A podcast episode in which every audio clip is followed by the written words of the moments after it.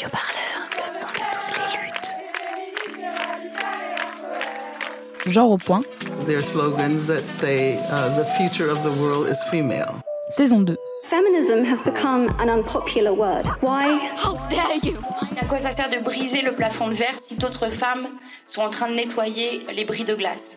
This time, we will do it by ourselves.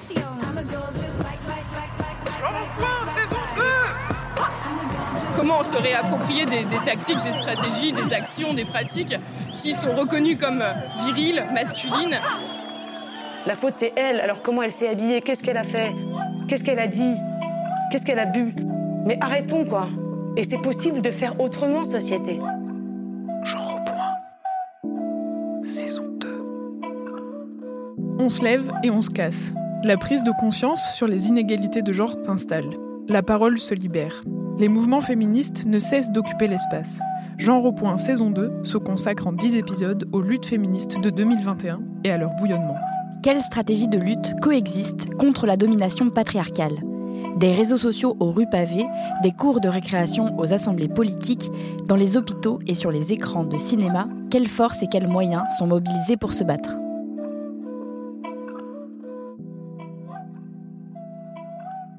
Épisode 10, partie 2 Grève et lutte internationale féministe.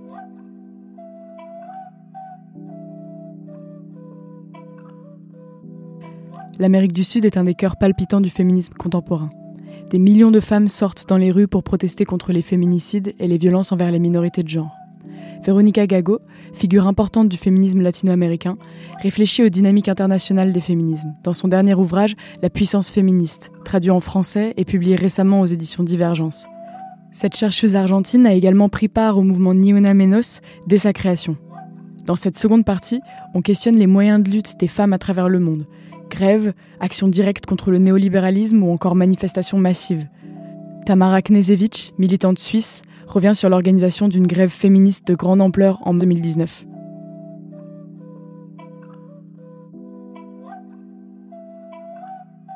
Dans cette seconde partie, on s'intéresse aux moyens d'action féministes.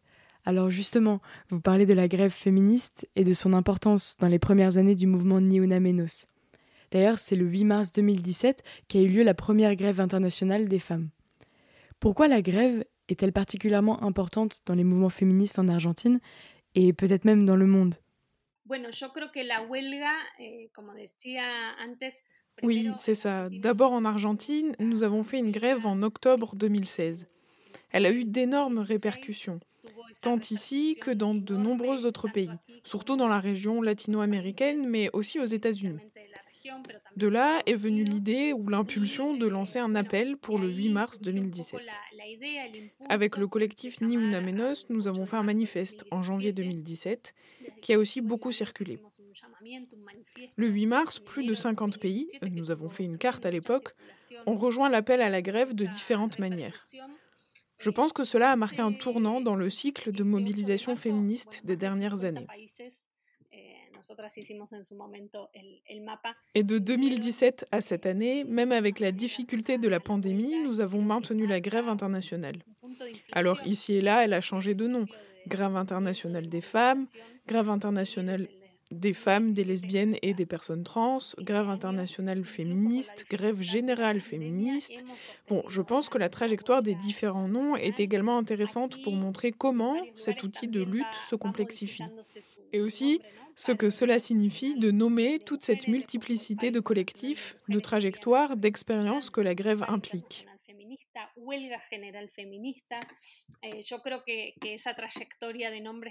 Je crois que la grève est un outil politique fondamental.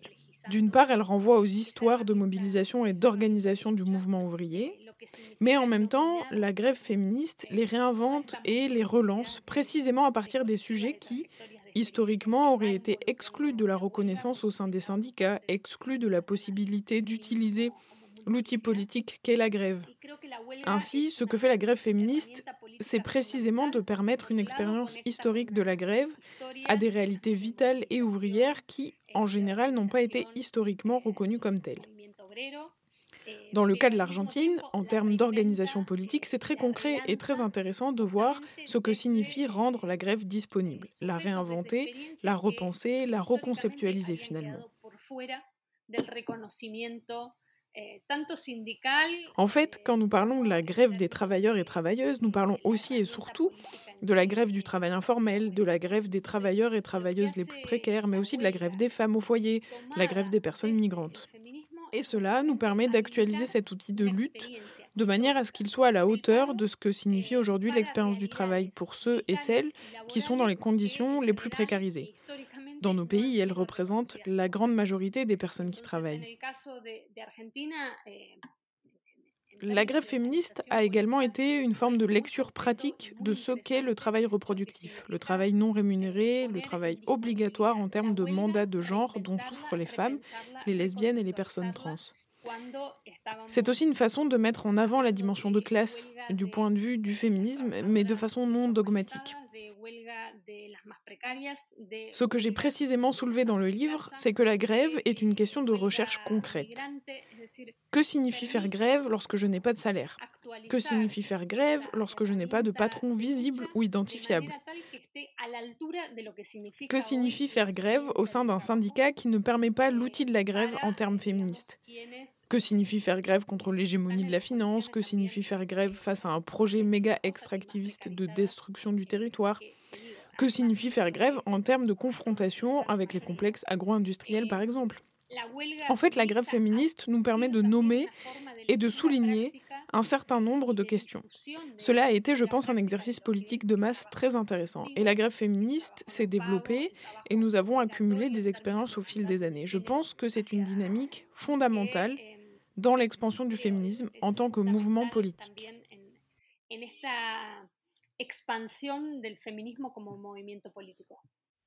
Ce que vous décrivez rappelle la phrase qui revient plusieurs fois dans le livre La grève générale ne peut être véritablement générale qu'en devenant féministe.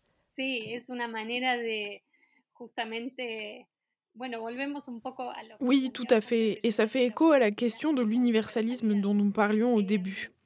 L'idée de la grève générale a à voir avec certaines formes historiques de lutte, très associées au travail salarié, masculin, blanc, syndiqué, et qui s'est approprié le thème général se définissant comme universel. Ce qui, on peut le dire, est très patriarcal. L'enjeu ici et ce que signifie une grève générale, dès lors qu'elle parvient à prendre en compte ce qui était auparavant condamné à la marginalité, à la périphérie, à une particularité mineure, à ce qui était dévalorisé finalement. Et c'est impressionnant de voir comme toutes ces expériences de travail mettent en tension ce que signifie une grève. Qui peut réellement faire grève? C'est une question très récurrente. Esa es una pregunta muy recurrente. Bueno, pero ¿cómo hago para parar si, si yo no tengo trabajo fijo? Comment puis-je faire grève si je n'ai pas d'emploi permanent? Comment puis-je faire grève si je dois absolument aller travailler pour pouvoir manger ce jour-là? La grève doit se réinventer pour inclure toutes ces réalités du travail et ne pas simplement dire Eh bien, tant pis, vous ne pouvez pas faire la grève. La grève, en fait, doit être à la hauteur des différentes formes d'exploitation et des réalités du travail aujourd'hui. En même temps, à partir de là, on peut produire de la généralité, du commun, dans nos propres termes.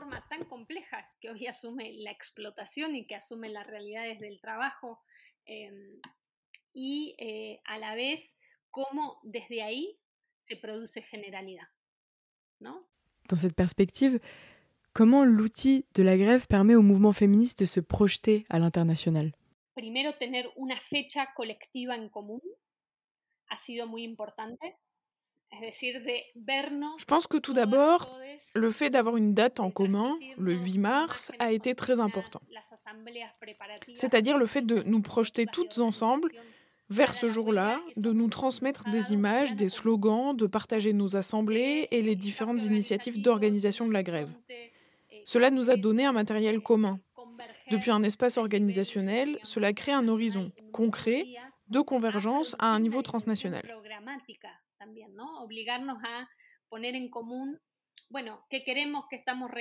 Avoir une date commune, en fait, nous amène à mettre en commun précisément ce que nous exigeons. Sur la base de quel diagnostic revendiquons-nous cela? Que pouvons-nous apprendre des camarades qui, à tel ou tel endroit du monde, disent telle ou telle chose?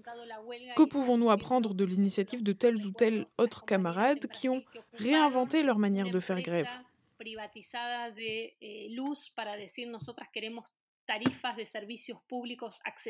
Par exemple, je me souviens de nos camarades au Brésil qui avaient occupé une compagnie d'électricité privée pour dire que nous voulons des tarifs de service public accessibles. Et ça sera notre 8 mars. Nous allons occuper la centrale électrique. C'est ce pourquoi nous appelons à faire grève.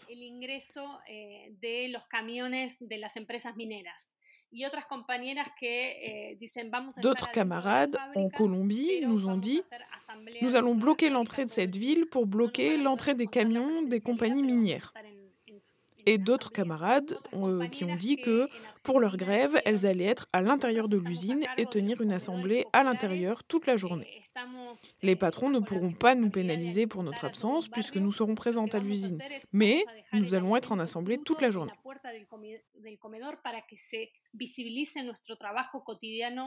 Eh, D'autres camarades en Argentine ont dit Nous, nous sommes responsables des soupes populaires, euh, nous sommes responsables de l'alimentation de tout un quartier. Ce que nous allons faire, c'est de laisser les aliments crus à la porte de la soupe populaire afin que notre travail quotidien de cuisinière soit visible. Nous n'allons pas cuisiner et nous allons faire la grève en laissant la nourriture devant la porte.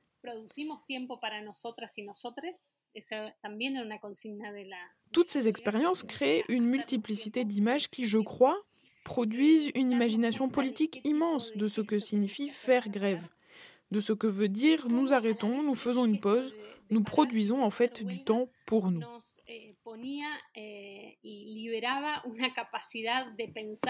Et c'est aussi un des slogans les plus importants de la grève. Qu'est-ce que cela signifie de se laisser du temps, de produire du temps pour nous? Quels gestes devons-nous faire pour s'arrêter? Comment justement ce geste d'arrêt et de grève nous a donné la capacité de penser, de réfléchir à ce que nous voulons? Prendre le temps, en fait, est fondamental pour pouvoir discuter, pour pouvoir penser, pour pouvoir organiser, décrire ce que nous voulons, ou comment nous souhaitons continuer, en fait? Je pense qu'il est également intéressant de voir à quel point l'exercice politique de la grève féministe n'est pas réduit à un jour du calendrier. Il s'agit d'un processus politique. Ce n'est pas un jour occupé dans le calendrier, puis nous nous retrouvons un an plus tard. Au contraire, la grève a nourri et déployé un énorme processus qui se traduit notamment dans les organisations féministes qui reprennent toute l'année les slogans de la grève. Et puis, d'autres organisations féministes continuent à se créer dans chaque territoire, dans chaque espace. Elles convoquent à leur tour à d'autres mobilisations, à d'autres assemblées. Elles rejoignent des camarades qui menaient un combat électoral au sein d'un syndicat, par exemple. Tout cela alimente un énorme processus politique contre la précarité des vies, contre les manières dont cette précarité est systématiquement organisée par le capital. Je pense que la grève nous met en capacité de tout repenser.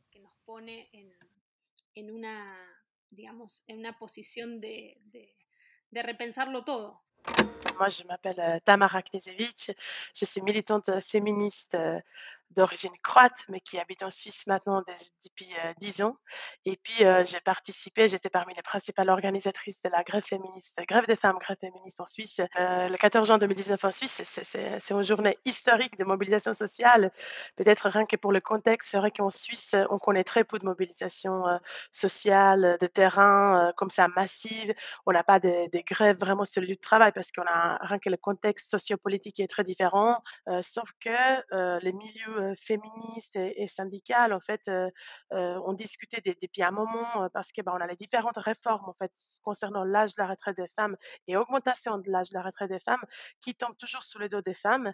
Et puis c'est vrai que suite à ces différents projets politiques et les batailles qu'elles ont réussi à gagner, ben, il y a un réseau féministe et syndical qui s'est créé, qui est resté en place. Et puis c'est vrai qu'en fait à l'occasion du congrès de l'Union syndicale suisse, donc c'est vraiment la fédération qui regroupe les différentes organisations syndicales, s'est posé la question par les féministes syndicalistes de lancer en fait un mot d'ordre de grève féministe, comme on le voyait justement dans l'État espagnol sur les violences sexistes. Et c'est comme ça en fait que c'est parti de lancer en fait construction de la grève féministe en Suisse durant l'année 2019. Le 14 juin, c'est la date de la première grève des femmes qui a eu lieu en Suisse. Donc il y a une première grève en 14 juin 1991 dix ans après l'inscription de l'article constitutionnel d'égalité en fait dans la Constitution suisse. les femmes disaient justement bon bah voilà ça fait dix ans qu'on a cet article dans la loi, mais que l'égalité n'est pas acquise. Et du coup c'est vrai qu'en 1991 ils ont fait cette première grève. Alors elle était d'une ampleur beaucoup moindre que celle de 2019, mais elle a quand même permis d'obtenir un certain nombre d'acquis sociaux, donc des droits, comme notamment un, un congé maternité, d'égalité en fait de salaire, même si aujourd'hui on a quand même 20% d'inégalité salariale entre femmes et hommes, mais il y a quand même voilà une, loi en fait sur l'égalité salariale, on a au congé maternité quelques acquis qui se sont ajoutés dans les années 2000 suite à cette première grève. Et c'est pour ça qu'après nous, en 2019, lorsqu'on en a discuté, ben, on, a, on a décidé de garder cette même date. Alors la question s'est posée soit de, faire ça un 8 mars pour être en écho avec les luttes féministes internationalistes, ou soit garder le 14 juin. Et puis on s'était dit, bon, bah, prenons le 14 juin, ça nous laisse aussi plus de temps pour s'organiser. Et c'est comme ça que c'est parti. Donc voilà, 14 juin 2019, la Suisse a vécu la plus grande mobilisation sociale qui ait jamais existé. Dans tout ce que vous décrivez, on sent que la grève est aussi un outil pour contrer les différentes formes d'exploitation menées par le système néolibéral. Comment les féminismes s'y confrontent? Que signifie être féministe anti-néolibéral?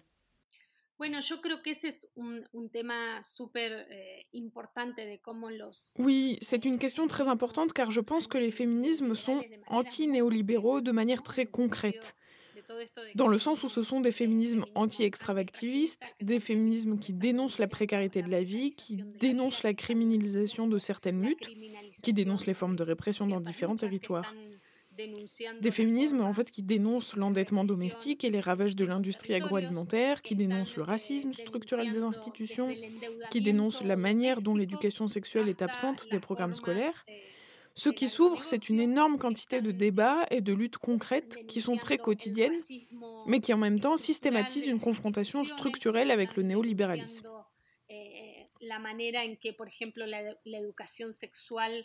Cela me semble intéressant. La manière dont les féminismes cartographient, rendent visible, affrontent une série de dépossessions. Ils mettent en fait en évidence la systématisation des violences. Et puis comment, dans le même temps, des réseaux, des organisations, des initiatives, des langages, des vocabulaires, des performances, des modes d'organisation politique se construisent dans, dans toutes les structures existantes et en créent aussi de nouvelles qui nous permettent d'affronter le néolibéralisme de manière concrète.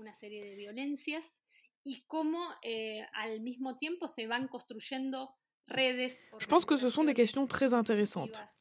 La manière dont il y a une articulation des formes de violence machiste, de violence domestique, de violence sexiste en lien étroit à la violence institutionnelle, à la violence coloniale et économique, par exemple, je pense que cette façon de lier la violence, cette façon de s'éloigner d'une lecture étroite ou réductrice de la violence patriarcale nous permet beaucoup.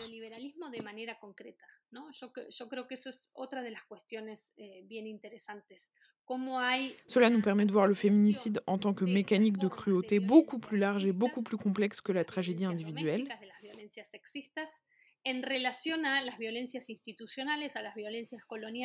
Cela nous permet de penser à ce que signifie l'exploitation coloniale et patriarcale de certains corps et de certains territoires pour le capitalisme. Il s'agit donc d'une manière très pratique et très concrète d'affronter le néolibéralisme dans différentes luttes.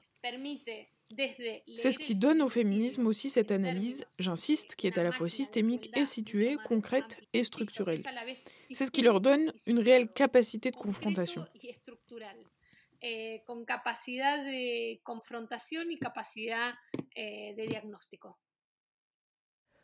Aujourd'hui, nous sommes en plein dans le contexte de la pandémie mondiale de la Covid-19. Le texte La puissance féministe a été publié d'abord en espagnol juste avant le début de la crise, en 2019. À travers cette période extrême, de quelle manière les mouvements féministes ont été présents?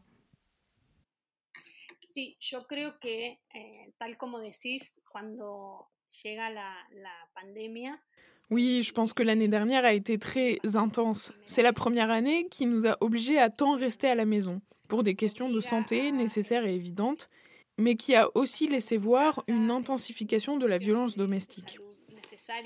Nous avons pu voir une intensification de toutes les formes de violences économiques, que ce soit la crise du logement, la crise alimentaire ou la crise de la santé publique. todas eh, las formas eh, de violencia económica en términos de la crisis habitacional, la crisis alimentaria, lo que significa la crisis de la salud pública. Pour interpréter ce contexte et établir des diagnostics collectifs et comprendre ce que signifie la pandémie, tout l'apprentissage politique accumulé par les féminismes a été fondamental.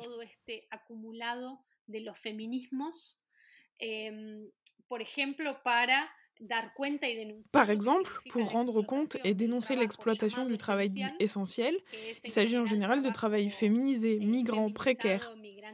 Bon, et bien pour rendre compte de ce que le travail reproductif et le travail domestique ont signifié lorsqu'il fallait occuper la première ligne de résistance face à l'avancée de cette crise, je crois que tout cela a pu être lu à partir des clés que le féminisme avait déjà explicitées. Aussi, pendant la crise, il me semble que les féminismes ont proposé des slogans clés.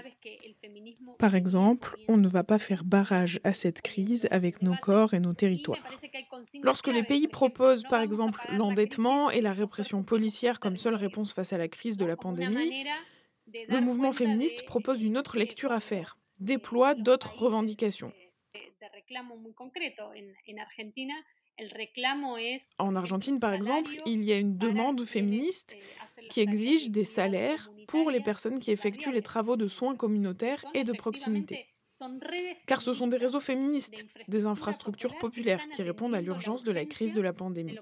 De toute évidence, ce que fait la pandémie n'est rien d'autre qu'intensifier la dynamique expropriatrice et extractive du capitalisme. Nous le savons.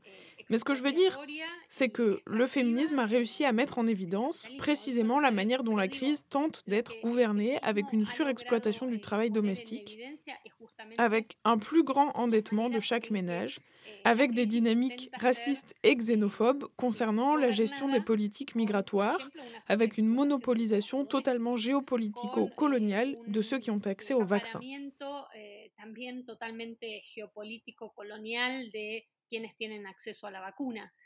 Il me semble donc que les féminismes ont formulé ces dernières années une série d'éléments qui me semblent très importants et qui sont aujourd'hui disponibles comme un imaginaire politique puissant et aussi comme une capacité d'action dans un moment très difficile et très compliqué.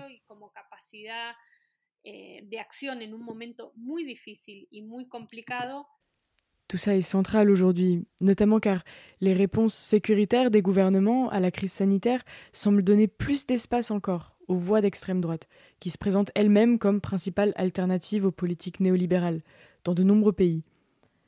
Comment est-ce que les mouvements féministes arrivent à s'imposer et à proposer tout autre chose? Bueno, acá en Argentina el movimiento feminista fue muy importante la confrontación con el Ici, en Argentine, pour le mouvement féministe, la confrontation avec le gouvernement précédent a été très importante. C'est un gouvernement qui obéit à cette caractéristique d'extrême droite, de populisme, de droite, même s'il y a tout un débat ici sur la façon de le caractériser. Je pense que le mouvement féministe a été une dynamique fondamentale dans sa dernière défaite électorale. Les mouvements féministes ont aussi joué un grand rôle dans la dénonciation systématique de l'endettement auprès du Fonds monétaire international. L'Argentine connaît donc aujourd'hui le plus gros endettement de son histoire avec le plus gros prêt jamais accordé par le FMI. Donc, depuis le collectif Ni Una Menos notamment, nous avons mené tout un travail pour dénoncer la dette, en lançant le slogan Nous voulons vivre libre et sans dette. En fait, relier l'endettement domestique à l'endettement structurel me semble avoir été fondamental pour visibiliser les forces d'alliance entre le néolibéralisme, le plus extrême, et les formes réactionnaires conservatrices qui se disent libérales et qui sont les plus rétrogrades. Je crois qu'il y a aussi d'autres situations très graves dans la région, comme une forme de fascisme désabusé dans le cas du Brésil. Et là encore, bien sûr, il me semble que les mouvements féministes au Brésil sont très importants pour dénoncer, pour lutter, pour dire ce que signifie avoir Bolsonaro au pouvoir dans la vie concrète en termes d'agression contre certains corps et certains territoires. Je pense que les féminismes sont importants pour interpréter et dénoncer comment le néolibéralisme exerce sa violence en alliance avec le conservatisme ou avec des formes de néofascisme.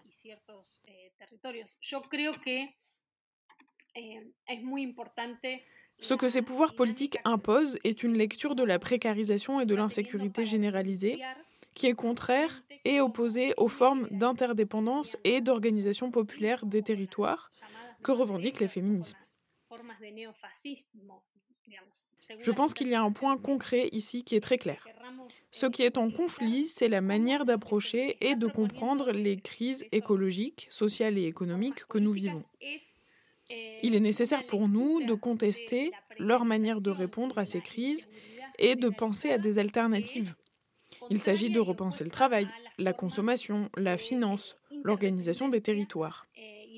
Je pense que le féminisme est un acteur politique clé dans ce domaine. Aujourd'hui, les féministes sont protagonistes des débats autour de l'écologie populaire, autour de ce que signifie une gestion différente des ressources des territoires.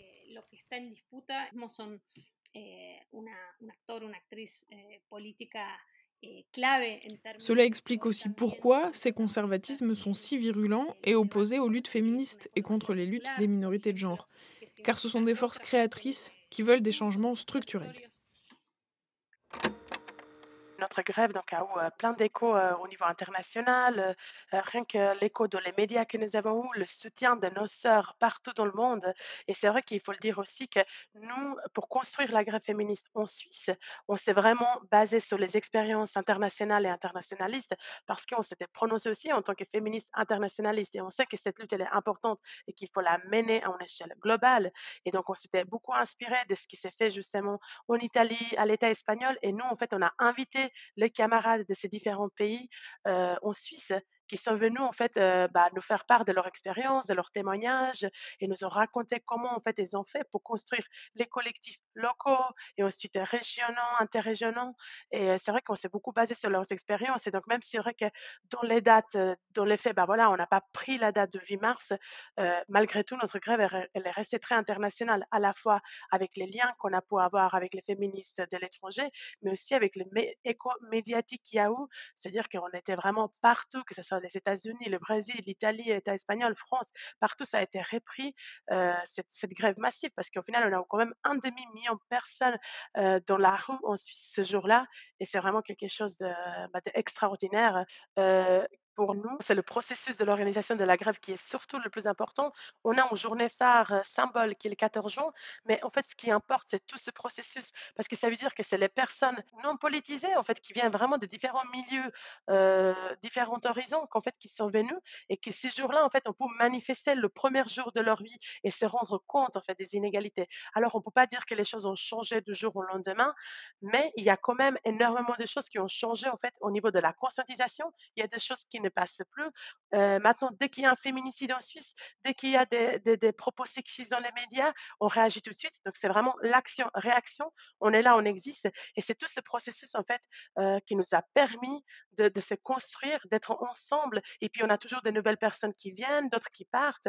Et c'est ça qui importe. C'est pas le jour, le symbole même, mais tout ce processus et le fait qu'en fait, que ça continue. Qu'on est le seul mouvement féministe suisse qui existe, qui se maintient. On a un réseau féministe très fort et on se, on se réjouit de la suite. Quoi. On, continue de s'organiser et on appelle vraiment massivement les personnes à venir dans la rue le 14 juin 2021 parce que la lutte, c'est pas fini et parce qu'on a tellement de choses à obtenir encore. Donc, euh, donc voilà. Alors, les féminismes offrent des possibilités de confronter les violences systémiques, mais aussi de réinventer les imaginaires politiques? Sí, yo creo que este es el, oui, oui, je crois que c'est le plus grand défi du moment. Eh, Soutenir cet imaginaire politique qui consiste à mettre la priorité dans une organisation concrète et quotidienne. Construire un imaginaire politique qui nous permet de maintenir les liens féministes transfrontaliers dont nous parlions au début. Et surtout, un imaginaire qui nous permet de ne pas rester à l'étape de la dénonciation. Car je pense qu'une autre chose importante que les féminismes ont fait, avec notre pratique politique ces dernières années, est de s'éloigner de la figure de la victime et de la victimisation comme lieu d'énonciation. C'est le plus confortable pour de nombreuses institutions, pour de nombreux médias hégémoniques, le fait de parler de la violence seulement en termes de victime. Je pense que nous nous sommes éloignés de cela, nous avons désamorcé cette dynamique qui nous était imposée. Je pense aussi que les féminismes ont aujourd'hui le défi de connecter des luttes différentes entre elles. C'est quelque chose qui a réellement nourri l'expansion des féminismes ces dernières années. La capacité à produire de la proximité entre des luttes qui, en principe, n'étaient pas proches ou en lien entre elles. Tout cela est en ce moment plus nécessaire que jamais. Merci beaucoup pour tout. On a beaucoup à apprendre entre les différentes luttes féministes, entre différentes expériences et depuis les différents territoires. Encore une fois, merci beaucoup Véronica Gago d'avoir répondu à notre invitation. Pour finir, est-ce qu'il y a une chanson qui vous est proche, qui vous a accompagné dans les mouvements féministes ou que vous voulez partager?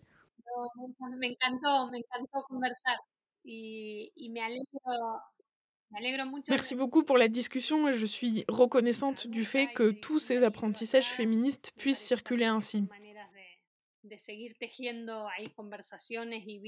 Alors pour la chanson, oui, il y en a beaucoup, beaucoup de chansons qui se sont succédées comme hymnes féministes. Bien sûr, la chanson et la performance de L'Astésis, pour moi, c'est un hymne féministe que j'aime beaucoup parce que outre le fait euh, qu'elle s'appelle l'astésis, qui veut dire les thèses, elles font un exercice de pédagogie féministe fantastique à partir des hypothèses théoriques dont nous discutons, dont nous parlons. Je pense que c'est génial parce qu'elles aident à rompre également avec les idées selon lesquelles les mouvements populaires seraient anti-intellectuels. Souvent, les gens veulent figer cette image. Je crois au contraire que les féminismes récents ont une très riche capacité à produire, à débattre, à théoriser dans la rue depuis la rue. Producir, debatir teoría eh, en las calles. J'aime beaucoup cette synthèse, mettre des concepts dans la rue, danser et jouer sur des théories, nous autoriser à créer un langage qui fait écho à la façon dont nous ressentons et dont nous percevons ce que nous faisons.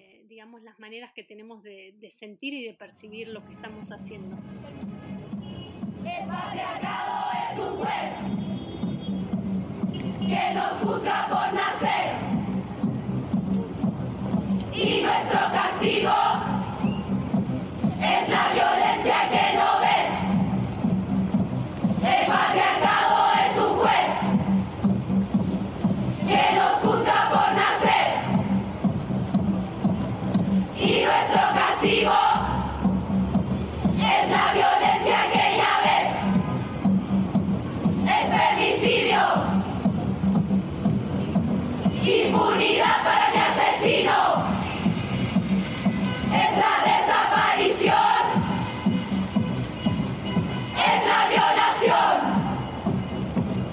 Y la culpa